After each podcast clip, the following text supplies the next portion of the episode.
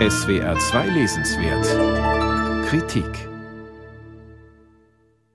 Besonders liebevoll ist die Gestaltung des Buches nicht ausgefallen. Ein paar doppelseitige Fotos, einzelne Zitate auf ganzen Seiten gedruckt, die Einleitung einer Projektmitarbeiterin, Abdruck ihrer schon vielfach veröffentlichten Reden vor dem US-Kongress in Washington und dem Weltwirtschaftsforum in Davos und schließlich auf 30 Seiten das Interview, das vor Ausbruch der Corona-Pandemie geführt wurde. Viel Bekanntes, wenig Neues, irgendwie zusammengestückelt. Vor Corona und vor dem Krieg Russlands gegen die Ukraine konnte Greta Thunberg mit ihrer Botschaft noch leichter durchdringen. Die Klimaerhitzung hatte es auch dank Fridays for Future nach ganz oben in die Schlagzeilen geschafft. Bornierte Politiker bemühten sich vergeblich, die Jugendliche mit dem Asperger-Syndrom und ihre Anhänger zurechtzuweisen. Ich denke, wenn die Leute erstmal umfassend über die Krise informiert sind, werden sie sich ändern, das wird sie nicht kalt lassen, sagt Greta Thunberg im Interview.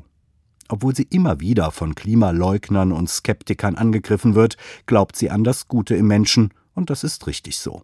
Mit der abgeklärten Frustration älterer Semester ist der jungen Generation jedenfalls nicht geholfen. Sie braucht keine Bedenkenträger, die sie ausbremsen, sondern Menschen, die ihr Mut machen und sich ernsthaft mit ihr auseinandersetzen. Bedenkenträger sind die Herausgeber des Buches zwar nicht, aber sie hätten sich ernsthafter mit Greta Thunberg auseinandersetzen können. Das wird an einigen Stellen deutlich. Der Klimawandel passiert gerade wirklich, und zwar unseretwegen, sagt Greta Thunberg an einer Stelle und korrigiert sich gleich. Zitat, nicht wegen uns allen. Schade, dass der anonyme Interviewer an dieser Stelle nicht nachhakt. Denn hier wäre es spannend geworden. Greta Thunberg weiß nämlich ganz genau, dass nicht alle Menschen gleichermaßen für die Klimaerhitzung verantwortlich sind, sondern vor allem die in Europa und Nordamerika, vor allem die Superreichen und nicht die Armen. Aber solche Inhalte scheinen die Macher der Buchreihe weniger zu interessieren. Eher die Art und Weise, wie sich Greta Thunberg als Person präsentiert.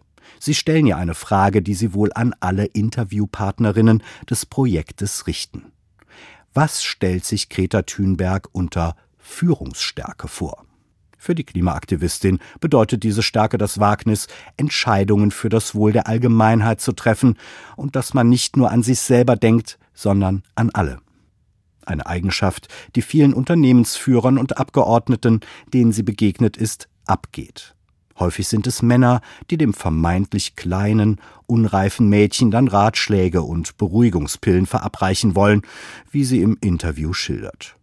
Aber sie brauche keine Märchen und keine gute Nachtgeschichten, sagt die selbstbewusste Greta Thunberg. Sie will, dass Entscheidungsträger endlich den wissenschaftlichen Fakten ins Auge sehen, dem unermesslichen menschlichen Leid, das immer schlimmer wird, je länger wir untätig bleiben. Für sie und viele aus ihrer Generation ist die Klimakrise ein existenzbedrohender Notfall und es sei an der Zeit, endlich aufzuwachen. Sie will keine Kompromisse machen und zusammen mit ihren Altersgenossinnen so richtig penetrant werden. Ich will, dass ihr die Angst empfindet, die ich jeden Tag empfinde, lautet ihre Botschaft an die untätigen älteren Semester.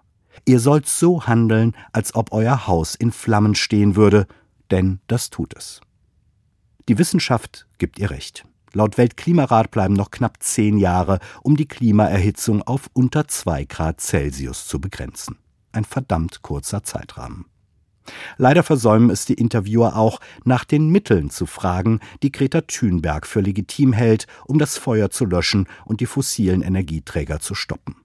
Schade, dass die Machart dieses Buches wenig von der Leidenschaft transportiert, die sie eigentlich mit diesem Stiftungsprojekt beflügeln will. Greta Thunberg hätte mehr verdient. Greta Thunberg, I Know This to Be True, über Wahrheit, Mut und die Rettung unseres Planeten, Elisabeth Sandmann Verlag aus dem Englischen von Heike Schlatterer, 88 Seiten, 16 Euro.